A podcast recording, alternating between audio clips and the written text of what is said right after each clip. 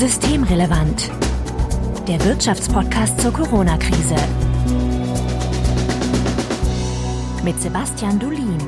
Heute ist Dienstag, der 12. Mai 2020. Willkommen zur achten Ausgabe von Systemrelevant. Im Intro bereits angekündigt. Sebastian Dulin, ich grüße dich. Hallo Marco. Ja, vorweg der Hinweis, dass ihr uns nicht nur über die üblichen sozialen Medien erreichen könnt, sondern auch per E-Mail an systemrelevant.böckler.de. Da ja, könnt ihr uns gerne Hinweise, Korrekturen, Anregungen für weitere Themen äh, oder Sendungen schicken und wir werten das dann aus und bekümmern das Ganze. Sebastian, heute soll es um die Abwrackprämie gehen.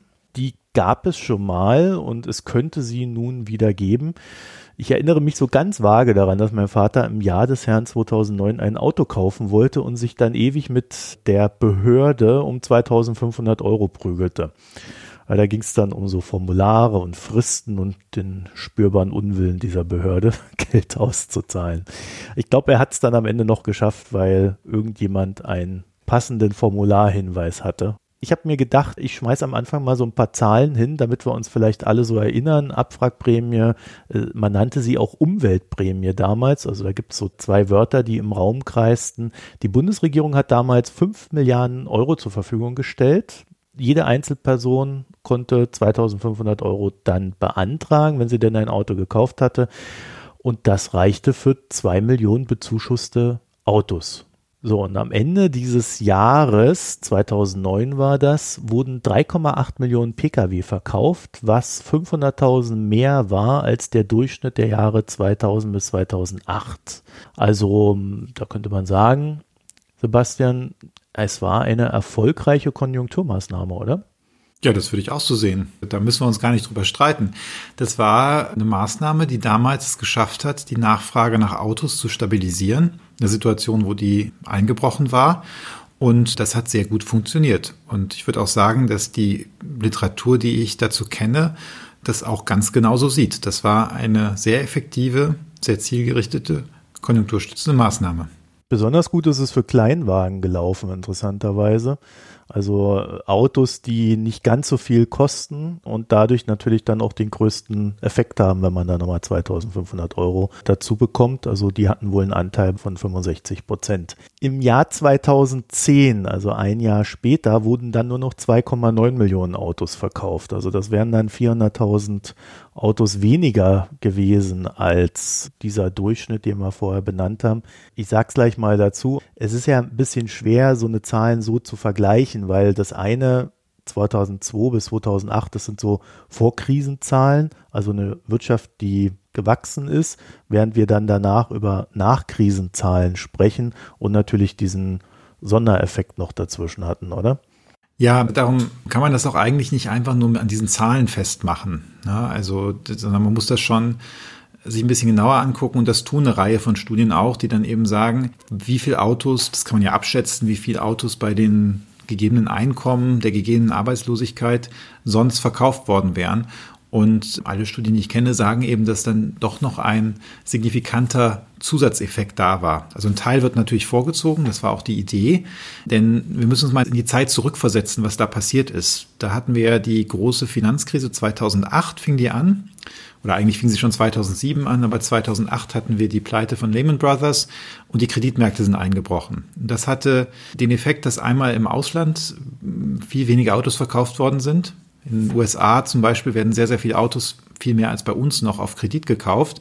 Und wenn die Banken keine Kredite vergeben, weil sie diese Kredite auch nicht mehr verbriefen konnten, dann kaufen die Menschen eben keine Autos.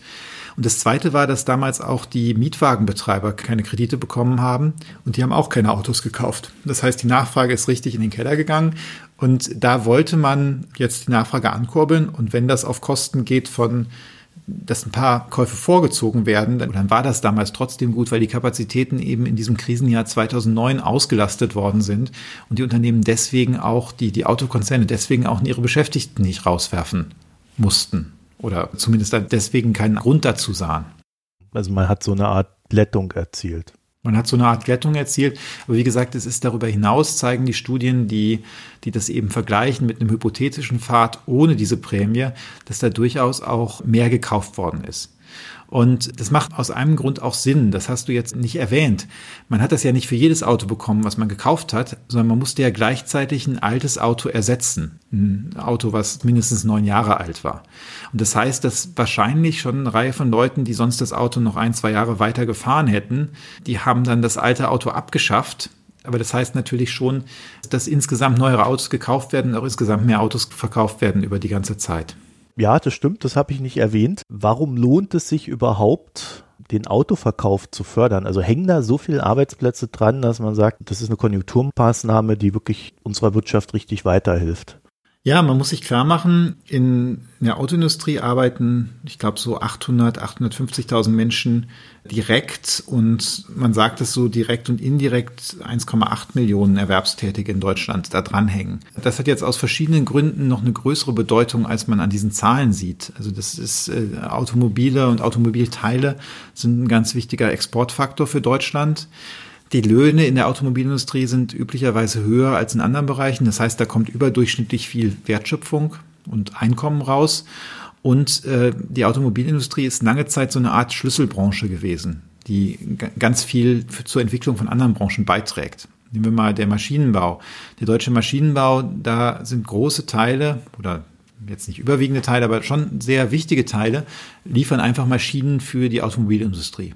Und die haben dabei in den Jahrzehnten, wo sie das getan haben, sehr viel gelernt und sehr viel, sehr spezielle Fähigkeiten entwickelt. Auch in der Chemie wird sehr viel hergestellt, was dann in der Automobilindustrie weiterverwendet wird.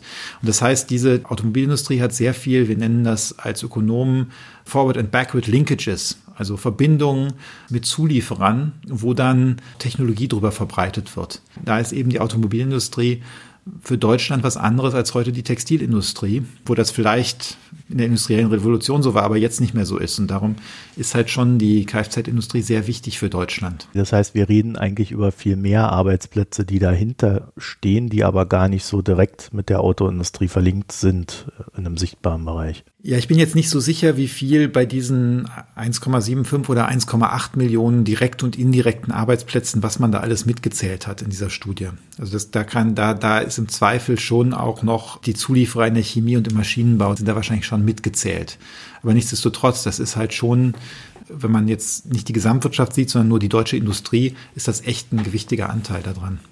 Jetzt war es aber auch so bei der äh, Umweltprämie, Abwrackprämie, dass von den verkauften Autos, die es da gab, 55 Prozent ausländische Marken waren. Da sagen jetzt Kritiker, ja, da haben wir ja unsere Konkurrenz hochgezüchtet ähm, oder die stark gemacht.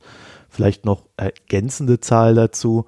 Im Vorjahr waren's, äh, war der Marktanteil äh, 45 Prozent der ausländischen Marken. Also äh, scheinbar haben dann die Verbraucher auch bewusst gesagt, ja, da geben wir dann dahin. Also ich glaube, das hängt ganz deutlich mit diesem Kleinwagenbereich zusammen oder sagen wir gar nicht nur Kleinwagen, sondern mit diesem günstigen Wagenbereich. Denn dadurch, dass, dass das ein fester Betrag war, der gezahlt wurde, ist natürlich prozentual das viel mehr, wenn man ein kleines Auto kauft, als wenn man ein großes kauft. Also man, ich weiß nicht, was es da gab, ein Nissan oder sowas für knapp über 10.000 Euro gekauft hat, dann hat man quasi 25 Prozent von dem Kaufpreis drauf bekommen. Wenn ich dagegen, ich überziehe jetzt mal einen Porsche mit super Ausstattung für 75.000 Euro gekauft hätte, da wäre das praktisch nicht ins Gewicht gefallen. Ja, und darum hat diese Prämie vor allem die kleinen, die ganz günstigen Autos äh, quasi gefördert. Und da hatten einfach die deutschen Hersteller nicht ganz so viel äh, im Sortiment wie, wie die ausländischen Hersteller. Ähm, nichtsdestotrotz zum Beispiel Opel hat sehr stark davon äh, profitiert. Und man muss auch dazu sagen, also zwei Sachen noch. Es ist ja erstens nicht so, dass alle Autos ausländischer Hersteller automatisch im Ausland gefertigt werden, das ist ja immer so ein bisschen schwierig bei der Automobilindustrie. Also wenn man einen Ford kauft, kann es durchaus sein, dass der auch in Deutschland hergestellt wird. Wir haben ja Ford-Werke hier. Und es ist auch nicht so, dass wenn ich ein ausländisches Auto kaufe, das bedeutet, dass da keine Wertschöpfung in Deutschland stattfindet. Also wenn ich einen Seat kaufe oder ähm, einen Skoda, da sind ja deutsche Teile verbaut und äh, die Werke, die dort in, in, Spanien oder in der Tschechischen Republik sind, die ähm, haben ja auch deutsche Maschinen, die dort eingesetzt werden. Ganz so einfach kann man sich das da, glaube ich, nicht machen. Wenn wir in Konjunkturmaßnahmen denken, ist das ja eigentlich so ziemlich genau der Idealfall. Ne? Man macht eine Konjunkturmaßnahme, man trifft damit Menschen, die eher weniger Geld haben, die sich dann vielleicht sogar etwas leisten können, was sie sich vorher gar nicht leisten konnten. Also wo das Geld auch einfach durchgereicht wird dann, ne, was man ausgegeben hat. Die soziale Frage bei der Abwrackprämie ist ein bisschen komplexer. Das wird ja auch ganz gerne immer kritisiert. Da wird gesagt, das äh, ist eigentlich total unsozial, weil ich das Geld an Leute gebe, die sich sowieso ein Auto leisten können die sich einen Neuwagen leisten können. Und äh, das sind einfach viele Haushalte in Deutschland nicht. Ganz viele Haushalte kaufen sich keinen Neuwagen. Ganz viele Haushalte haben ja auch nicht die Ersparnis, um, um jetzt einen Neuwagen kaufen zu können. Aber auch hier ist, finde ich, dieses Argument ein bisschen zu kurz gegriffen, weil man darf ja nicht nur an die Leute denken, die die Subvention erhalten, um sich ein Auto zu kaufen, sondern auch an die, deren Arbeitsplätze gesichert werden. Und jetzt sind die Automobilarbeitsplätze im Vergleich zu, ja, vielleicht Arbeitsplätzen in der Gastronomie nicht so gut bezahlt, aber es gibt auch in dieser Produktionskette ähm, der Automobilindustrie durchaus Menschen, die nicht so viel verdienen. Also die, die, die, die dann im Logistikbereich sind, wo die Teile äh, in die Fabriken gebracht werden und die Maschinen gelagert werden, die verdienen dann zum Teil doch weniger als, als die Stammbelegschaft. Die Subventionen, also wenn man wirklich die Verteilung ausrechnen müsste, müsste man das alles mit einbeziehen, wer da seine Arbeitsplätze behält. Ich würde jetzt sagen, es ist keine Maßnahme, die speziell auf die ärmeren Bevölkerungsschichten zielt. Es ist aber auch jetzt nicht unbedingt eine Umverteilung, die wie zum Beispiel die Abschaffung des Solidaritätszuschlags vor allem den Reichen zugute käme. Also wenn jetzt die Ministerpräsidenten aus Bayern, Baden-Württemberg, Niedersachsen, naja, und ich glaube NRW wäre auch noch dabei, eine erneute Umweltprämie, Corona-Prämie oder Abwrackprämie für Autos fordern, dann klingst du mir jetzt so, als ob du da sofort sagen würdest, ja, ist eine super Idee. Na, ganz so einfach ist es nicht, weil wir haben ja also wir haben jetzt gerade darüber geredet, wie das konjunkturell wirkt. Und wir haben kurz darüber geredet, ob das ein soziales Problem ist, wenn ich das mache. Wir haben ja jetzt noch nicht über die Ökologie geredet. Und da wird es jetzt schon kritisch oder sagen wir kritisch, sagen wir so, da, da, da kommt es jetzt sehr darauf an, was ich da genau mache. Denn wir müssen uns klar machen, dass wenn ich jetzt Autos fördere, die jetzt auf die Straße gestellt werden, die fahren im Zweifel 15 Jahre durch die Gegend. Wenn ich eigentlich der Meinung bin, dass ich entweder weniger Autos insgesamt brauche oder Autos brauche, die ganz anders oder viel, viel weniger verbrauchen, dann kann ich zumindest nicht wie beim letzten Mal jedes Auto fördern.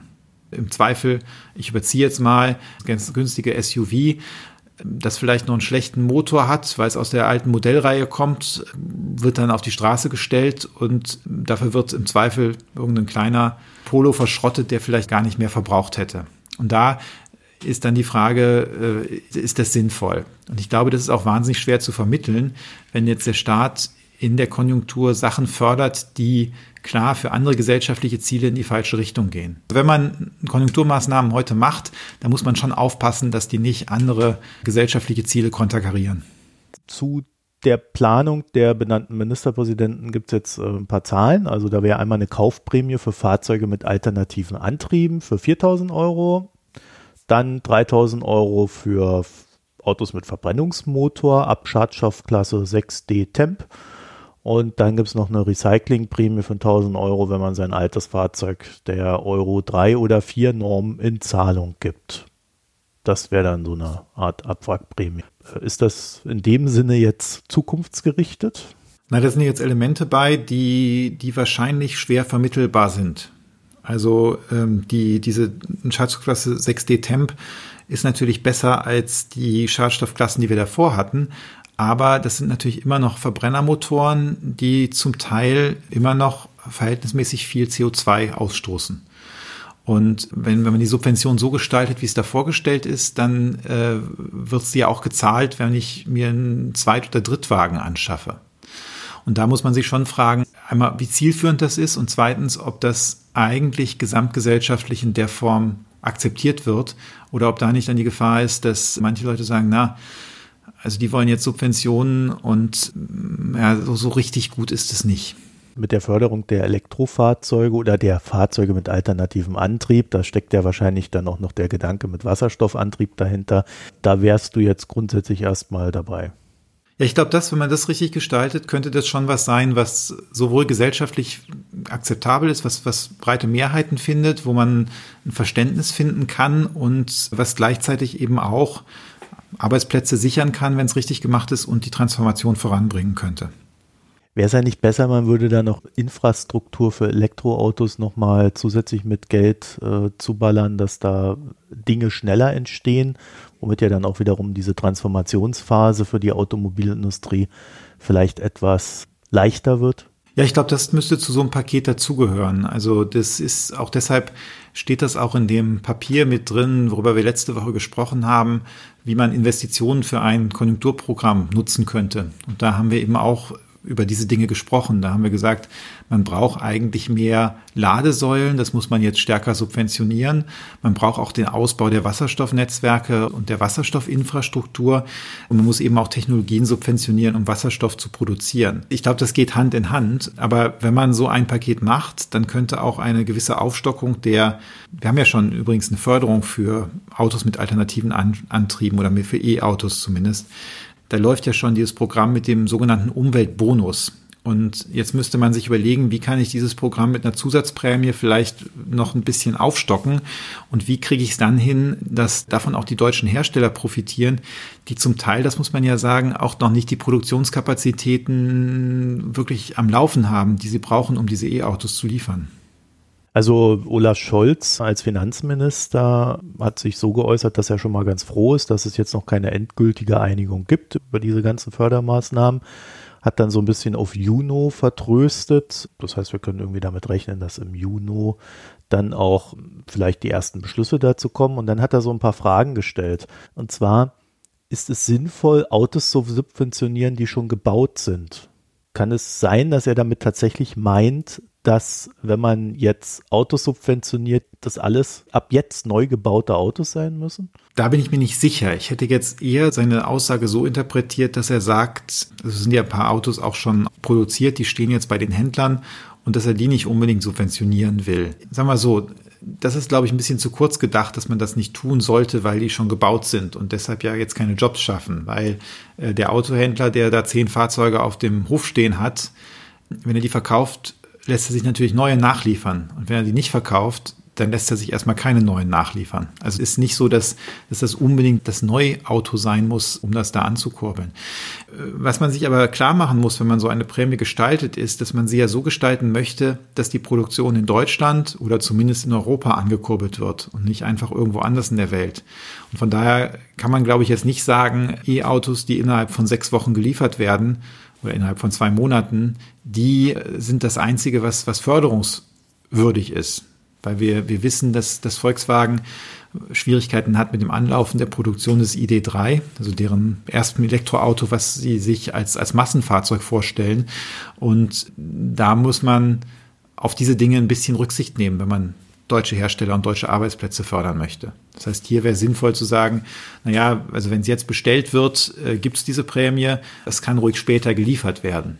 Du meinst also, man sollte schon darauf achten, dass man da nicht bevorzugt Tesla fördert, wenn man so eine Fördermaßnahme dann auflegt, ne?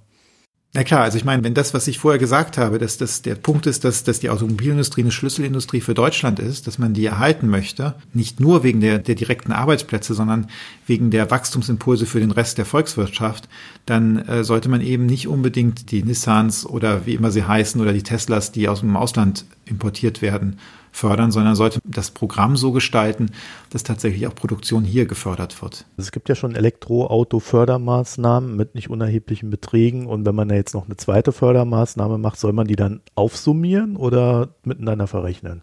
Ja, wenn man sie miteinander verrechnet, bringt das ja nicht richtig viel. Ne? Also die, die aktuelle Förderung ist ja so, dass rein elektrische Fahrzeuge seit jetzt, ich glaube, auch erst seit sehr kurzem mit 6.000 Euro gefördert werden und diese Plug-in-Hybride mit 4.500 Euro. Also zumindest, wenn es, wenn es bis 40.000 Euro Listenpreis ist. Und wenn du jetzt sagst, du verrechnest eine neue Prämie da drauf, also von den Größenordnungen, wo wir jetzt reden, dann bleibt da ja nichts mehr von übrig. Nein, ich glaube, man müsste schon das oben draufsetzen und man müsste sich nochmal klar machen, was eigentlich sehr gut funktioniert hat 2009. Das war ja eine Kombination. Es war erstens war es diese attraktive Summe und es war aber auch, es war begrenzt. Es war ein Windhundverfahren. Also damals ist gesagt worden, da ist so und so viel Geld im Topf und wenn es weg ist, ist es weg. Und das bedeutet natürlich, dass die Leute gesagt haben, oh, oh, dann gehe ich jetzt mal lieber schnell kaufen, bevor dieser Topf leer ist. Wenn ich jetzt einfach sage, ich erhöhe das Und wenn ich da auch vielleicht eine Summe ins Schaufenster stelle, die, die, die so groß ist, dass das absehbar, dass auf, also das vielleicht ein, zwei Jahre hält, dann fangen die Leute ja jetzt nicht an zu kaufen. Das heißt, ich muss irgendwas suchen, wo die Leute sich schnell entscheiden müssen, damit sie davon profitieren können. Und dann, das ist das andere, was beim letzten Mal so gut gewirkt hat, warum auch so eine Abwrackprämie so konjunkturell so gut ist. Das reicht ja nicht, dieses Geld, um ein Auto zu kaufen, sondern die Leute müssen private Ersparnis nehmen, ihre eigene Ersparnis und die dann benutzen, um ein Auto zu kaufen. Und darum hat man eben damals für jeden Euro, den man eingesetzt hat, äh, relativ viel Nachfrage generiert, weil da eben die, die, die ganzen, ja, die, die Ersparnisse quasi mit reinflossen. Und das müsste man jetzt auch irgendwie kombinieren.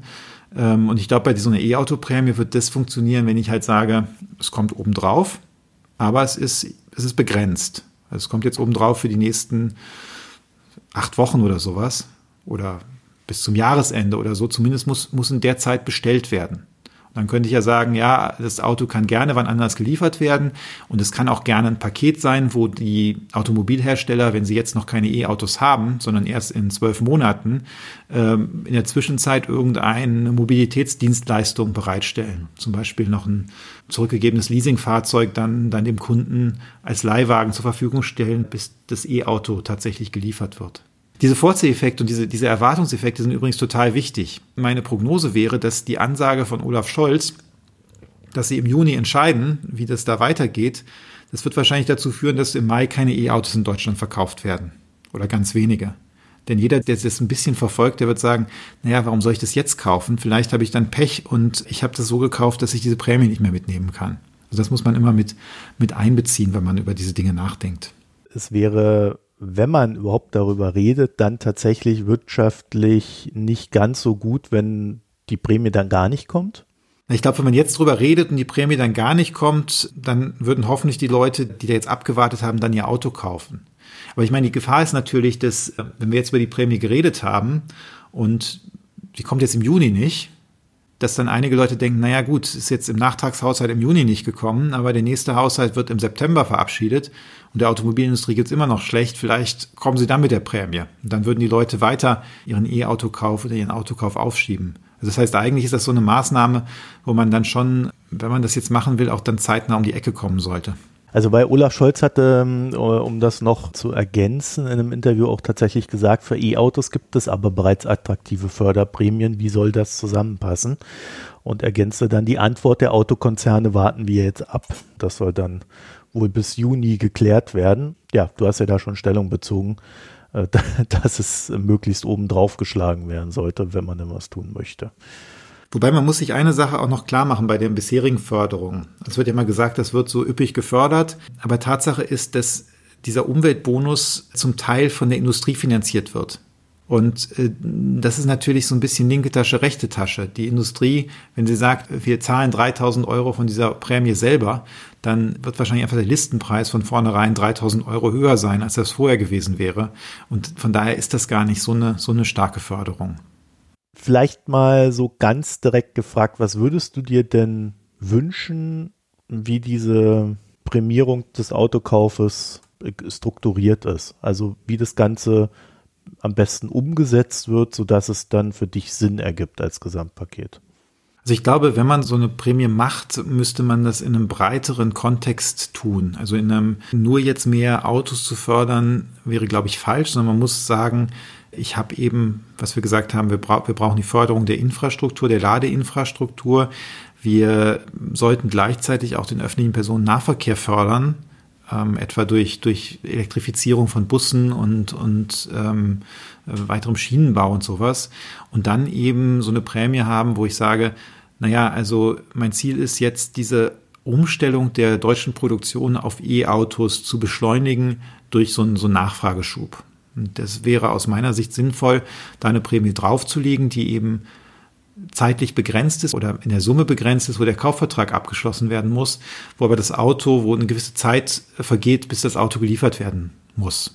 Weil dann haben die Hersteller, die jetzt schon angefangen haben, diese Umstellung zu machen, die haben durchaus noch die Zeit, die Modelle dann tatsächlich auf den Markt zu bringen. Und sie wissen, dass die Auftragsbücher gefüllt sind. Und ähm, sie können sich dann in dem Sinne darauf verlassen, äh, dass, dass, dass die Produktionskapazitäten schnell ähm, ausgelastet werden. Ich finde ja, bei diesem ganzen Thema schwingt immer etwas mit, was ja schon vor der Corona-Krise aufgetreten ist, nämlich so dieser gesellschaftliche Verteilungskampf oder der gesellschaftspolitische Kampf um Umwelt. Autos gelten natürlich nicht so als unbedingt umweltfreundlichste äh, Form des Transports und Verkehrs. Ich glaube, um die Bevölkerung wirklich zu überzeugen, müsste man da schon mehr tun. Also wir haben jetzt so aktuelle Umfragen, die sagen, 68 Prozent der Leute möchten nicht schon wieder eine Kaufprämie für Autos haben. Also da gibt es wohl auch eine gewisse Skepsis, ne? auch deswegen. Nee, das ist ja auch in gewisser Weise nachzuvollziehen. Das ist das, was ich sage. Man müsste es eben einbinden in ein Konzept, wo klar ist, dass es jetzt nicht darum geht, dass wir die Zahl der Autos in Deutschland nochmal erhöhen, sondern wo, wo es tatsächlich um eine Transformation des, der, der Wirtschaft, der Automobilindustrie, aber auch des Verkehrswesens geht.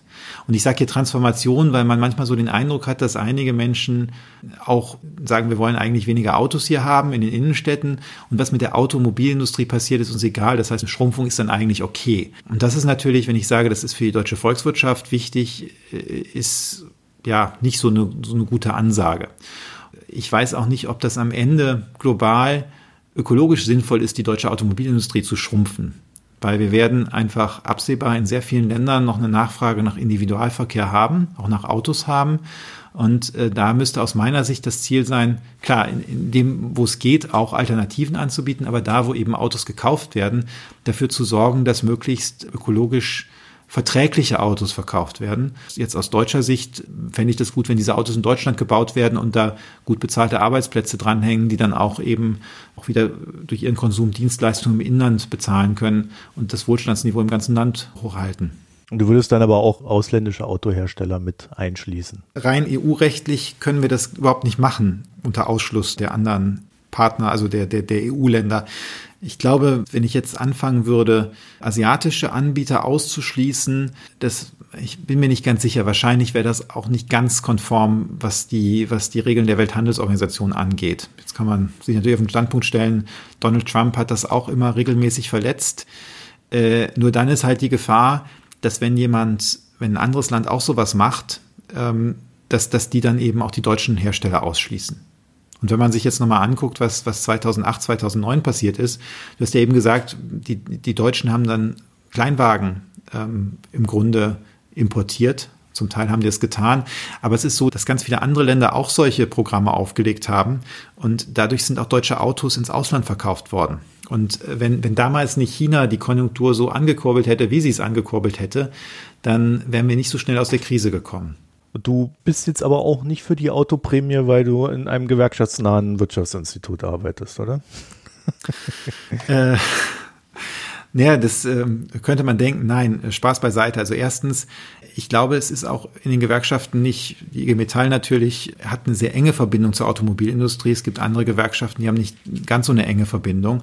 Aber äh, Tatsache ist einfach, dass ich die Abwrackprämie auch schon 2008, 2009 als konjunkturpolitisches Instrument für sinnvoll gehalten habe und auch aus ganz anderen Überlegungen, lange bevor ich beim IMK war, gesagt habe, die deutsche Automobilindustrie ist, ist eine Schlüsselindustrie äh, und es gibt eben solche Schlüsselindustrien und an, an, an der Wertschöpfung, da soll man probieren, dass man darauf aufbaut und die zumindest nicht fahrlässig vor die Hunde gehen lassen. Kaufst du dir denn dann ein Auto? Nee, wir haben schon ein Auto und wir fahren jetzt nicht wahnsinnig viel.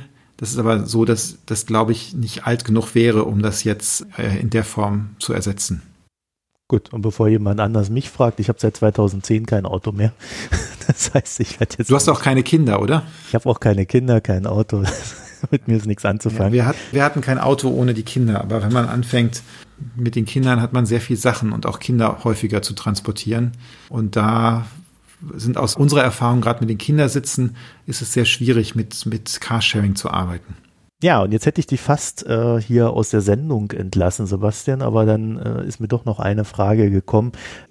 Wir haben das ja in den letzten Wochen mitbekommen, dass ja sehr heiß diskutiert wurde in der Öffentlichkeit, dass, naja, große Unternehmen, die am besten auch noch Dividende zahlen äh, und gefühlt Milliarden verdienen, Jahr um Jahr, dass man denen doch eigentlich nicht helfen müsse, weil die haben doch genug Geld, das ist doch alles in Ordnung.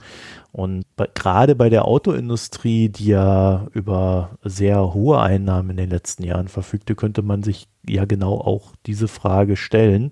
Und vielleicht ist das auch Teil des Unmuts, den mancher verspürt. Also wie stehst du da dazu? Haben die genug Geld, sodass man sie nicht fördern muss? Oder gibt es da vielleicht andere Faktoren? Erstmal vorneweg, die Automobilindustrie hat schon ziemlich viel Liquiditätsreserven und äh, wenn es jetzt darum gehen würde, denen direkt einen, einen Zuschuss zu geben, Subvention, eine direkte Subvention, da wäre ich extremst zurückhaltend. Zumal sie, wie du richtig gesagt hast, jetzt auch Dividenden ausschütten. Wenn man das tut und auch wenn man hohe Managerboni zahlt, finde ich, kann man eigentlich keine direkte Staatshilfe beantragen. Der Punkt ist aber ein anderer. Natürlich kann ich jetzt sagen, die, die gehen nicht ein. Also die, die, die überleben diese Krise, weil sie diese Reserven haben. Aber ich möchte ja nicht nur die, die Konzerne schützen, sondern ich möchte ja einerseits Jobs schützen und jetzt nicht nur Jobs in der Stammbelegschaft, wenn es da Beschäftigungssicherungsvereinbarungen gibt, sondern eventuell auch bei den Leiharbeitern und bei den Zulieferern. Und ich möchte diese Transformation stärker voranbringen. Also ich möchte, dass die schneller umstellen auf die Herstellung von E-Mobilität. Und wenn ich das zusammen denke, dann macht eventuell eine, eine gewisse Prämie für den Ersatz von alten Verbrennern durch E-Autos, macht an der Stelle schon Sinn. Weil ich da eben einen Anreiz schaffe, was zu produzieren. Also ich gebe ja nicht, nicht einfach was für, für nichts, sondern da kommt eine Prämie und Sie müssen was liefern. Sie müssen auch besser liefern oder die Kunden davon überzeugen, dass sie es besser liefern können als die ausländischen Anbieter.